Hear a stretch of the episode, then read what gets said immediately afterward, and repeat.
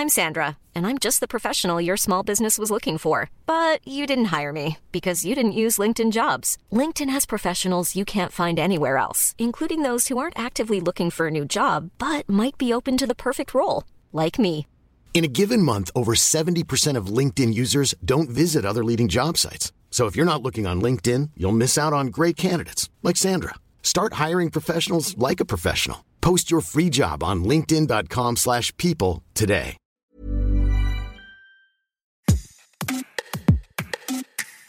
En France, qu'on soit une femme riche ou pauvre, on va utiliser plus ou moins la contraception. Et suivant ses revenus, on va plutôt préférer la pilule ou plutôt les implants ou plutôt le stérilet qui, rappelons-le, ne rend pas stérile. Parler de contraception, c'est évoquer un élément fondamental des droits sexuels et reproductifs. La contraception, elle permet aux femmes de faire des choix éclairés concernant une éventuelle grossesse. Vous écoutez Minute Papillon, je suis Anne-Laetitia Béraud et mon invitée du jour est Juliette Congy, chercheuse à l'Institut national d'études démographiques, l'INED. Elle est docteure en santé publique et épidémiologie. Juliette Congy a écrit une étude qui porte sur près de 15 millions de femmes de 15 à 49 ans en France en 2019. Cette étude s'intéresse aux moyens de contraception des femmes. Tout d'abord, en France, comment ça se passe pour se faire rembourser son moyen de contraception? Il y a l'assurance maladie qui va rembourser un certain nombre euh, de contraceptifs. Et pour identifier les femmes à faible revenu dans mon étude, puisque je travaillais sur les données de l'assurance maladie, c'est important parce qu'il y a une partie euh, complémentaire, il y a un reste à charge quand on se fait rembourser un contraceptif avec une partie qui va être remboursée par la sécurité sociale et une partie de reste à charge qui va soit être payée par euh, la personne qui vient chercher le contraceptif, soit être remboursée par la mutuelle. Et pour les femmes qui vont bénéficier de la CMUC, donc de cette euh, de cette mutuelle pour les femmes euh, à faible revenu, ça va agir comme une mutuelle et en fait l'intégralité va être remboursée pour la femme.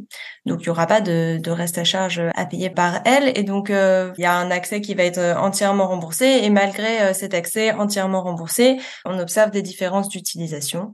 Même si les soins de santé en France ils sont remboursés, les femmes les plus pauvres utilisent moins de contraceptifs que les autres. À l'international, on observait euh, que euh, les femmes qui avaient des niveaux socio-économiques moins élevés avaient une utilisation plus faible des contraceptifs et euh, donc euh, dans le contexte français où il y a des contraceptifs qui vont être remboursés, on voulait euh, voir si la suppression de la barrière financière annulait ces écarts d'utilisation. Et en fait, on voit que sur les contraceptifs remboursés, c'est pas le cas. Donc il y a d'autres barrières qui pourraient qui pourraient exister.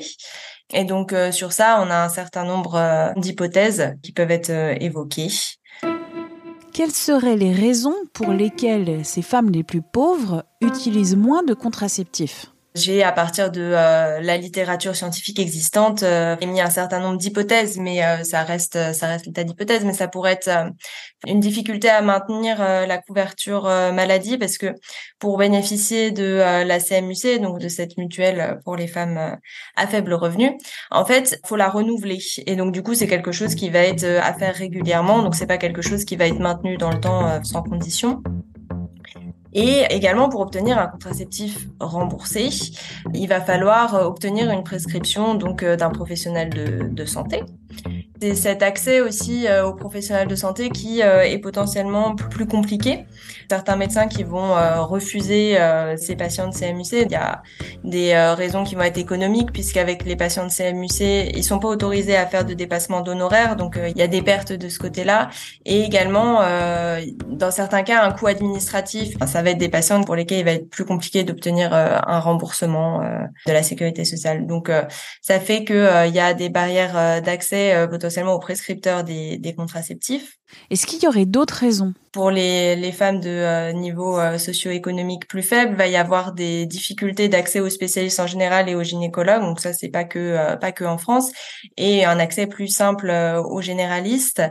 Sauf que, euh, enfin, ces deux prescripteurs n'ont pas exactement les mêmes formations et les mêmes pratiques euh, de prescription. Ensuite, on utilise plus ou moins la pilule ou l'implant ou un dispositif intra-utérin, suivant qu'on est riche ou non.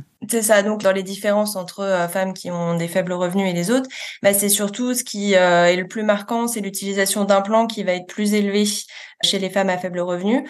Donc, c'est observé quelques soulages, mais c'est surtout marquant chez les chez les jeunes. Et ensuite, à partir de 40 ans, chez les femmes qui ont des faibles revenus, une utilisation euh, moins importante du euh, DIU hormonal. Donc le DIU, c'est euh, aussi appelé stérilet, c'est le dispositif intra-utérin qui va être placé dans l'utérus. Et donc c'est surtout celui qui va contenir des hormones, parce qu'il y en a deux types, un au cuivre, un aux hormones. Donc celui qui contient des hormones qui va être moins utilisé par les femmes qui ont, qui ont des faibles revenus pourquoi il y a des différences d'utilisation de ces dispositifs intra-utérins, ces DIU donc ça pourrait être en partie lié aux différences de prescripteurs euh, consultés, donc euh, entre les gynécologues et les généralistes. Les gynécologues, ce sont eux qui vont principalement prescrire les DIU hormonaux et les médecins généralistes beaucoup moins. Ils ont une formation qui est plus généraliste, moins spécialisée en gynécologie, donc c'est des gestes techniques qu'ils n'ont pas forcément euh, appris à faire pour lesquels ils sont pas ils sont pas formés c'est euh, potentiellement euh, en fait le fait que les femmes à faible revenu n'aillent pas voir le gynécologue qui fait qu'elles ont euh, moins de hormonal, mais ça reste qu'une supposition parce que ça se trouve c'est des choix en fait qui pourraient être différents aussi en fonction de des revenus, des choix qui peuvent être faits différemment. Et il y a aussi dans les politiques de santé publique un des effets collatéraux, enfin, c'est que elles identifient euh, beaucoup les femmes qui vont être euh, de niveau socio-économique moins élevé comme à risque de grossesse non prévue. Et donc, un effet collatéral, ça pourrait être que, euh, en fait, elles seraient perçues comme à risque de grossesse non prévue et on pourrait moins leur proposer la pilule où il faut la prendre tous les jours et leur proposer plutôt des contraceptifs de longue durée comme l'implant vont être une fois posés dans le bras, efficaces pendant trois ans. Quelle serait la suite de l'étude coécrite par Juliette Congy? Comprendre en interrogeant directement les Françaises sur les raisons pour lesquelles elles choisissent ou non des moyens de contraception et pourquoi elles utilisent tel ou tel contraceptif.